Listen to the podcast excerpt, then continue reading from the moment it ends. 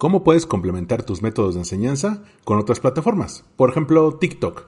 ¿Cómo puedes convertirte en divulgador de la ciencia y no hablar del mismo tema que hablan todos? O utilizar los recursos que todo el mundo utiliza, pero le das un twist para convertirte en especialista en tu sector, en una persona única por el tipo de contenido que compartes. Todo esto y más lo platico con Sol Mar Varela, profesora venezolana. Ha utilizado TikTok para comentar y comunicar temas de ciencia, particularmente de física, pero también de química, astrofísica y otros temas relacionados. Te doy la bienvenida al episodio 219 de Wind Podcast. Esto es Wind Podcast.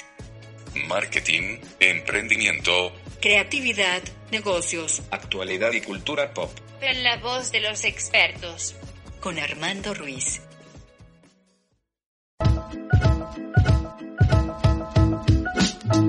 Hola, ¿qué tal? Bienvenidos a Win Podcast. Yo soy Armando Ruiz y me encuentran en Twitter, Instagram y TikTok como Armando-MKT. Y el día de hoy tengo a una invitada desde el otro lado del continente. Es curioso cómo a veces Twitter te, te conecta con, con gente y te llama la atención cómo eh, tienen diferentes formas de compartir conocimiento, ¿no? Que nos dedicamos a lo mismo, pero en diferentes ramas. Estoy con eh, Solmar Varela. ¿Cómo estás? Hola, ¿cómo estás Armando? Muy bien, gracias por la invitación. Oye, eh, tú eres física de formación, ¿cierto? Sí, física teórica. Física teórica. ¿Y, en, y actualmente también eres, eres docente a nivel universitario? Sí, también. Llevo ya 11 años de docencia. Wow, 11 años de docencia. ¿En, eh, en, ¿En, qué comenzaste tu carrera de docente?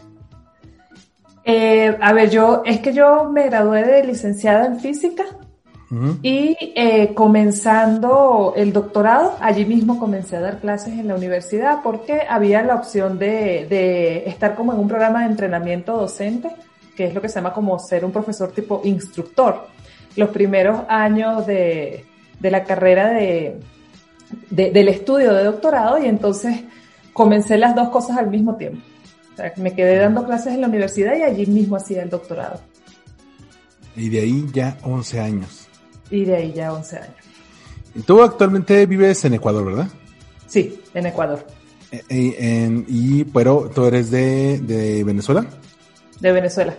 Eh, viví toda mi vida en Caracas, pero soy de Ciudad Bolívar, más al sur. Nací allí. Uh -huh. Ah, bueno, y de ahí, bueno, eh, encontraste la oportunidad en, en, ¿Estás en Quito o en...? No, estoy en Ibarra, que queda un poco más al norte de Quito. Es una de las ciudades que están más, más al norte del Ecuador. Llevo cuatro años aquí ya. Wow, ya pasa el tiempo volando. Sí. Y es, y es, que aparte, bueno, tú eres una profesora, bueno, quienes te pueden ver, eres una profesora joven, quienes te han visto en TikTok, pues, toda, pues todavía eh, pues, aún más joven porque, eh, bueno, tú abordas muchos temas de, de física y, y bueno, de por sí, eh, física teórica es, es, es, un elemento en el que pues tiene uno que ser muy gráfico, ¿no? Al momento de, de mostrarlo. Eh, ahora con esto de la pandemia, ¿cómo viste este reto al momento de dar tus clases? De que no es de cuestiones de traer el PowerPoint o de traer solamente la teoría, sino irla desarrollando a la par que, que ibas hablando de ella. Sí, eh, para mí fue un choque bastante fuerte porque a mí me gusta mucho la clase de, de pizarra, ¿no?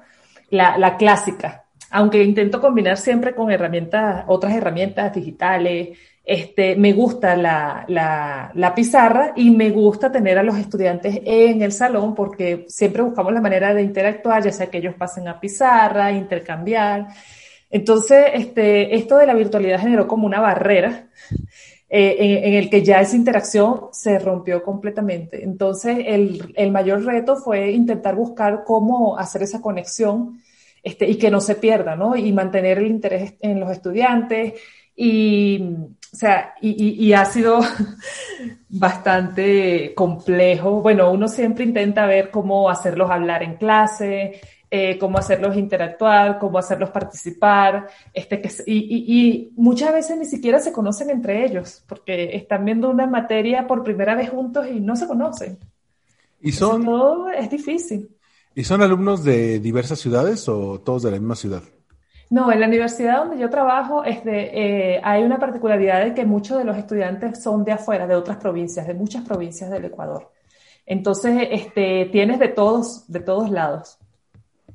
Y en, en, algún momento, eh, bueno, a ti, a, ti te seguía por un amigo científico, bueno, divulgador de la ciencia, que, que te sigue. Y estábamos, de hecho, platicando el otro día aquí en el podcast sobre eh, los contenidos que estabas comenzando a hacer en TikTok. Es, es muy curioso porque a veces eh, creemos que TikTok es más lúdico, ¿no? Que es, algo más de, de manera mm, cero, cero solemne, eh, cero académica.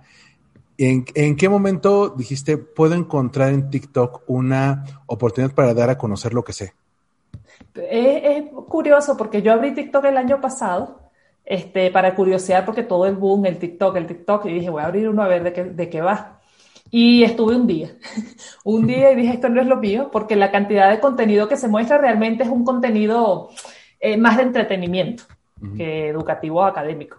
Entonces, ni, siquiera le di la oportunidad. Ahorita, en febrero, no sé, no sé, o sea, no sé por qué salió un día y dije, voy a volver a revisar, a ver, a ver, a ver qué hay allí y este, reingresé y, y sí, comencé a, investigar un poco más, a revisar un poco más y vi algunas de las cuentas, eh, sobre todo la cuenta de una amiga, en donde ella estaba enseñando programación, que es a lo que ella se dedica, ella es físico y, trabaja en esa área de, de, diseño y desarrollo de software.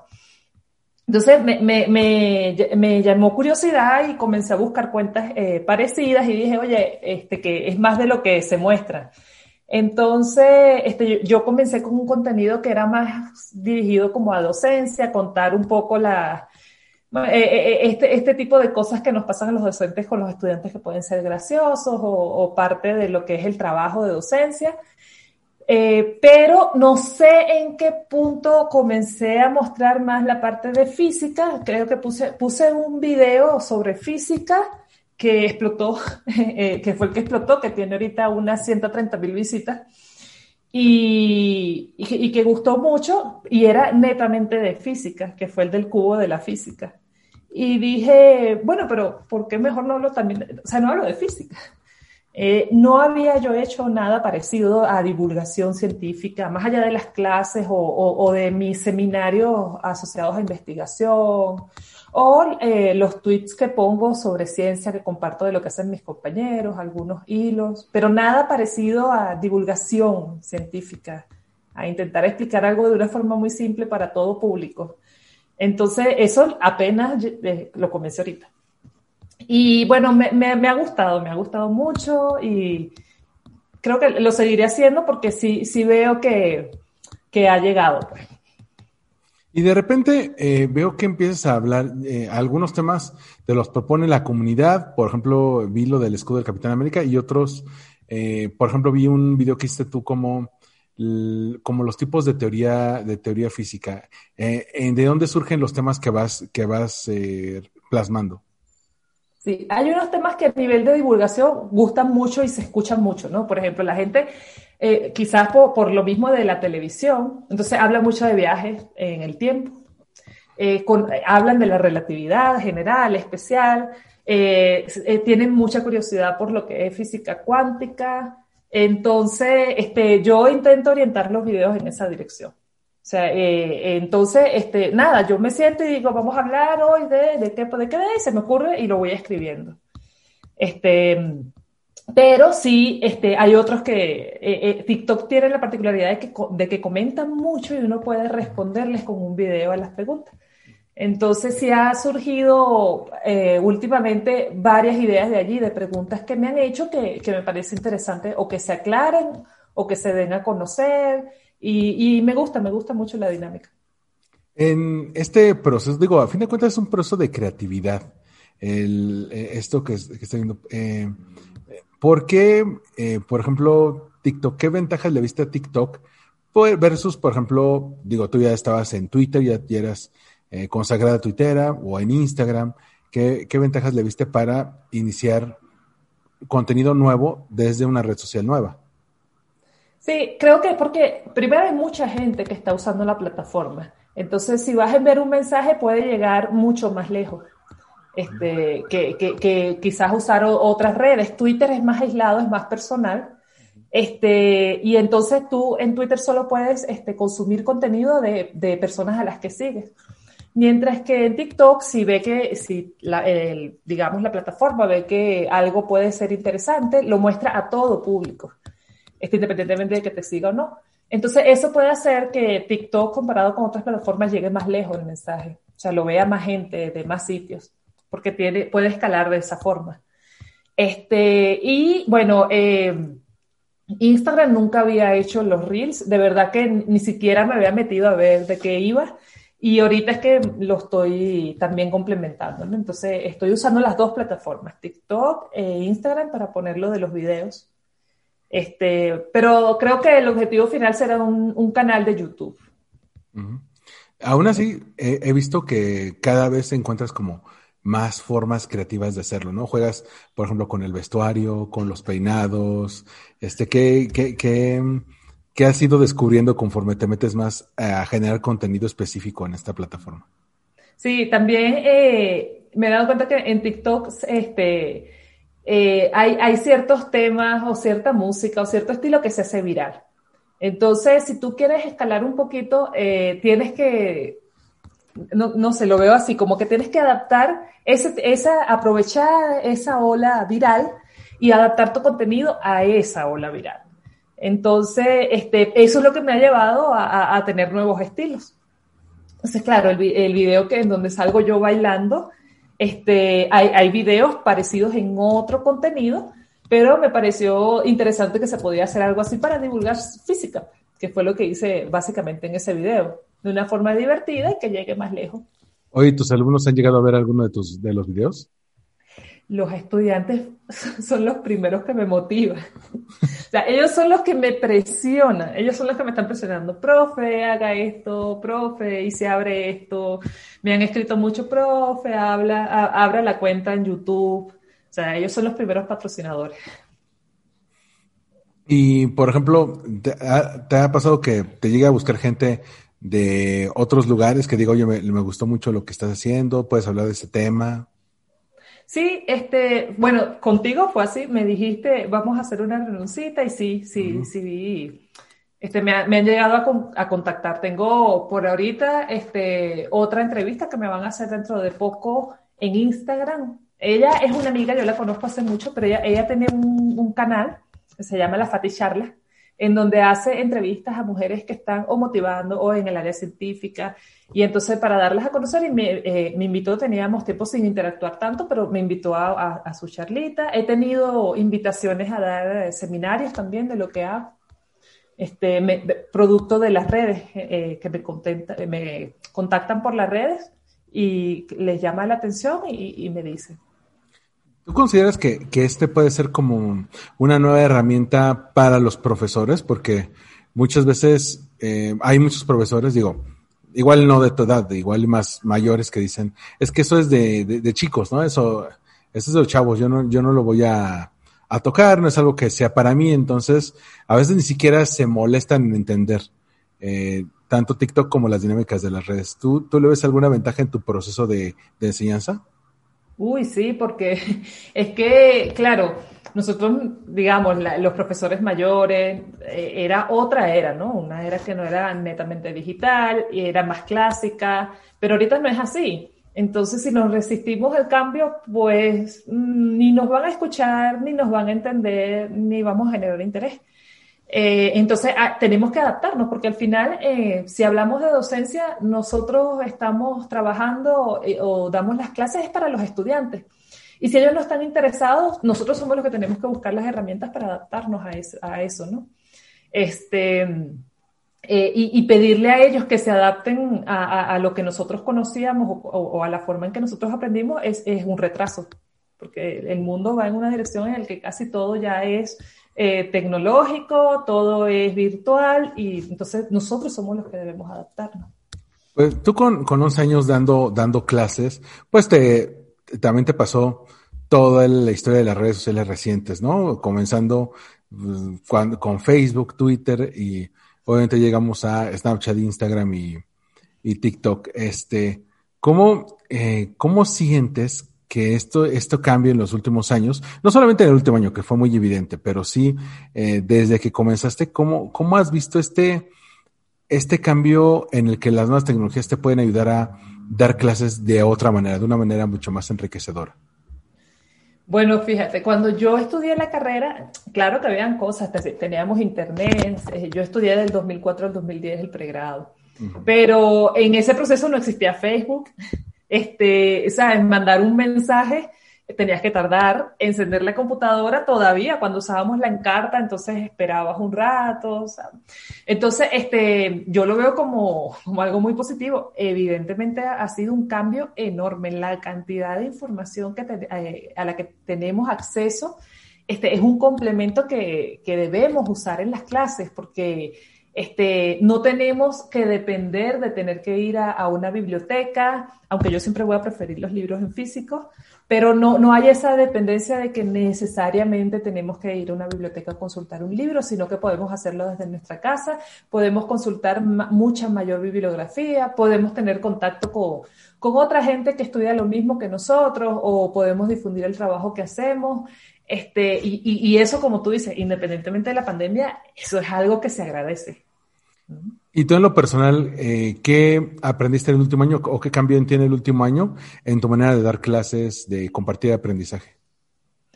Bueno, eh, yo siempre he sido un poquito organizada, pero me tocó aprender a organizar el tiempo este, increíblemente porque, eh, sabes, desde la casa ya, ya no, no, no es igual a que tú ibas al salón, tienes tres horas, das esas clases y estamos listos.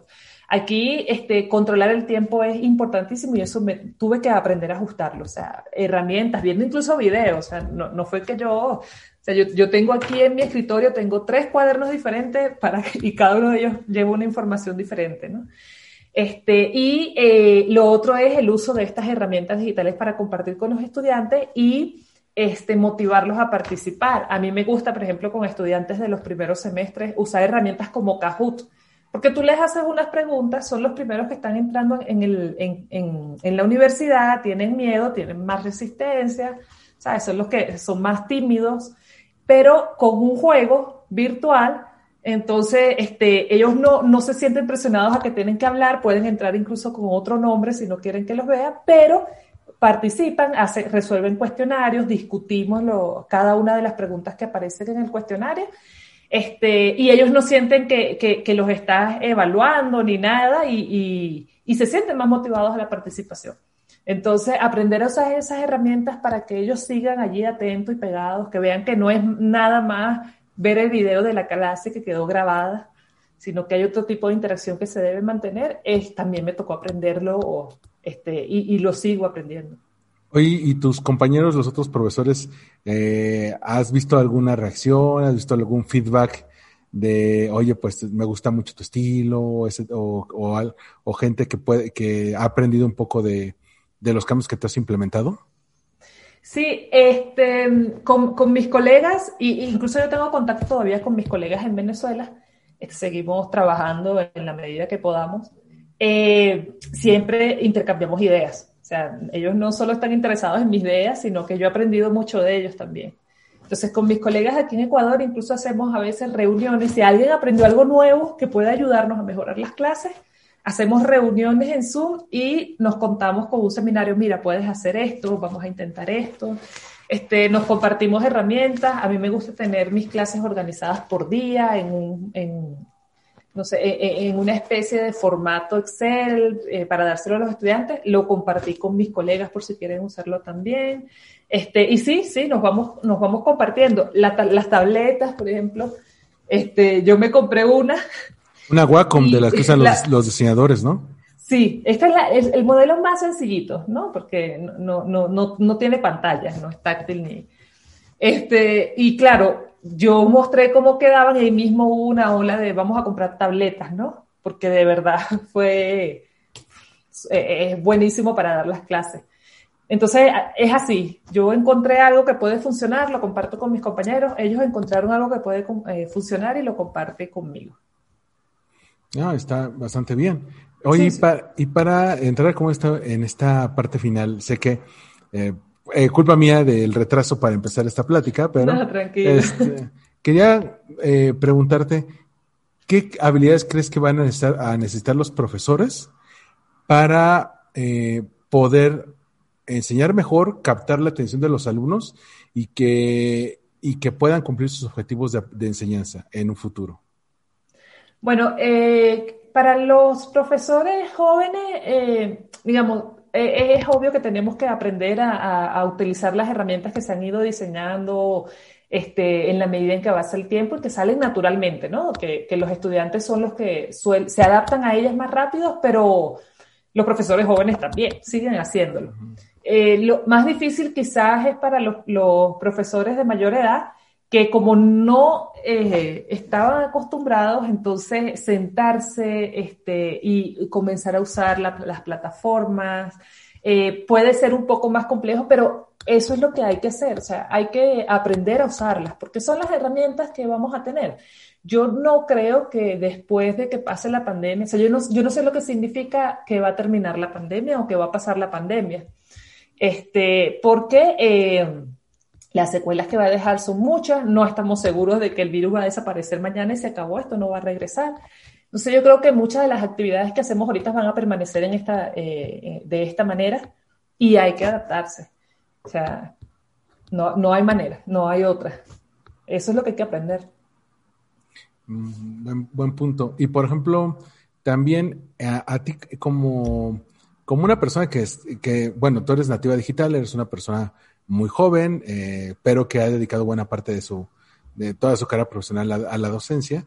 ¿Qué papel tienen para ti las redes sociales? Y no me refiero solamente a TikTok, me refiero a, Instagram, a, Twitter, para construir, este es un término muy mercadólogo, perdón, tu marca personal, es decir, que la gente, si llega a escuchar el nombre de Solmar, Varela, eh, se remite a, cuestiones de física, se remite a tus videos, se remite a tus textos. Te, digo, en algún momento he platicado con alguien y me dice, ah, yo también sigo a Solmar Varela y, y, le, y, me gusta mucho lo que postea. ¿Qué papel crees que han tenido las redes sociales en todo esto? Bueno, mucho. Eh, las redes sociales y los estudiantes, que son los primeros que comentan. Este, porque yo uso Twitter también desde hace casi 10, 11 años he, estado usando Twitter. Pero el uso que le daba era completamente diferente al que le doy ahorita, quizás un poco más político, e, era completamente diferente. Pero desde que lo retomé el año pasado, en febrero, por esta cuestión de pandemia, este, el, contenido que he intentado mostrar es un contenido eh, que pueda consumirse este, mucho mejor en el sentido de, que sea académico, este, de que sea informativo y por supuesto están lo, siempre los tweets, en el caso de Twitter, los tweets de, de cosas que uno quiere expresar, de, opiniones, Que, que, en mi caso son muy pocas opiniones, yo, yo opino muy poco sobre cosas en, las redes en general. Entonces, este, claro, a partir de eso la gente sí eh, me ha como etiquetado por las redes sociales a que esta es la profesora, eh, esta es la que hace física. Entonces, eh, creo que más Twitter y, logró eso, porque las otras redes eran, por ejemplo, Instagram subía fotos muy personales, este, pero en, en Twitter no. Yo no uso Facebook, cerré Facebook hace mucho este, y ya no, no, lo uso. ¿Por qué? Eh, no, eh, bueno, realmente perdía mucho tiempo en Facebook, ¿sabes? Este, llegó un momento que decía, ya, porque claro, había mucha gente con la que compartía, interactuaba, veía cosas y dije, yo no puedo, o sea, no puedo. Entonces yo lo cerré, eh, no es primera vez que lo hacía, yo lo suelo hacer con mis redes. Yo digo, voy a cerrar esta red porque no me está este, generando el, el bienestar que yo quiero entonces la cerró por un tiempo y veo si regreso o no. Y, con Facebook fue algo igual. O sea, no estoy usando una red para nada eh, beneficioso, no me está dando nada, me está restando mucho tiempo y de verdad me restaba mucho tiempo y la cerré. Y no ha llegado el momento que diga, quiero retomarla. No, no he sentido la necesidad. Sí, consumes mucho tiempo en ver contenido y en cambio en las redes en las que estás ahora lo generas, generas contenido. Exactamente. Exactamente. Oye, eh, ah, te quiero agradecer que me hayas dado esta, este tiempo para platicar. A mí me, me interesaba mucho conocer tu punto de vista de, como profesora, pero también como creadora de contenido, porque traes un estilo, eh, quizá ya te lo han llegado a decir, es un estilo fresco, es un estilo nuevo. Eh, ¿Has encontrado personas que hablen de estos temas también en TikTok? Que digas, oye, ¿podemos ser comunidad? Hay un montón, es súper interesante, súper increíble. Hay este, chicos que estudiaron la carrera de física y tienen un muy buen contenido de física, y tienen además miles de seguidores. Hay una chica que, que me gusta mucho, que la cuenta es Terepaneque, es una astrónoma chilena, ella está en Alemania, si mal no recuerdo, y, pone contenido también muy interesante, ¿no? Responde mucho preguntas. este, hay una bióloga que también me encanta, ahorita no recuerdo este, eh, el usuario, pero sí, ¿no? Eh, hay todo un mundo allí. Yo he ido contactando a varios. Justo ayer me siguió, me comenzó a seguir un físico también, este, que, que publica cosas de astronomía. Eh, y, está bastante interesante, la comunidad es enorme, eh, solo hay que buscarlas, pero hay un montón, hay un montón. Yo he entrado a live de, de algunos de estos chicos y hemos incluso interactuado por allí, uno de ellos me invitó a, a una reunión un día de estos, entonces está, está bastante agradable. Y es cosa de torcer el algoritmo, ¿no? Porque hay gente que dice, es que en TikTok hay pura gente bailando. Bueno, si tú buscas solamente gente bailando, te va a aparecer gente bailando. Si tú buscas eh, conocimiento, te va a dar, eh, te va a salir gente que comparte conocimiento. Es cuestión que quizás bailen también, pero están compartiendo algo, ¿no? Solo que están, eh, es como tú dices, hay que engañar al algoritmo porque este, la gente quiere consumir mucho entretenimiento. Entonces, claro, si tú solo te sientas, dices algo, eso no, nadie lo va a querer consumir y el algoritmo como que dice esto no va. Pero si tú bailas y das el mismo, la misma información, eso se viraliza completamente. Sí, o que incluso usa las canciones más utilizadas, entonces ahí el algoritmo, el algoritmo posiciona tu video en, en otras búsquedas. También. Pero, bueno, Sol, Sol, Solmar, te quiero dar las, las gracias. Eh, aquellos que te quieran seguir en redes sociales, ¿en dónde te pueden encontrar? Mira, la principal, por supuesto, es Twitter, eh, Solmar Varela. Tengo el Instagram, Varela Solmar. Y tengo el, TikTok, Profe Solmar. Profesor Mar. Profe Solmar. Profe Solmar. Sí. Ok, perfecto. Entonces ahí dejaré tus redes para que eh, aquellos que te quieran seguir te, puedan seguir. Muchísimas gracias. De verdad, muchas gracias por la invitación. No, y la verdad es que a mí me inspira mucho porque también estoy buscando crear contenido. Digo, no de física porque no sé tanto de física, pero de marketing y eso puede eh, ayudar bastante. Me gusta mucho buscar a, esta gente que le está dando un twist este, a la manera en que está compartiendo conocimiento. Claro, no, y a la orden cualquier cosita también al respecto. Perfecto. Bueno, y bueno, yo soy Armando eh, guion bajo MKT en eh, Twitter e Instagram y nos vemos en el próximo episodio de Win Podcast. Bye.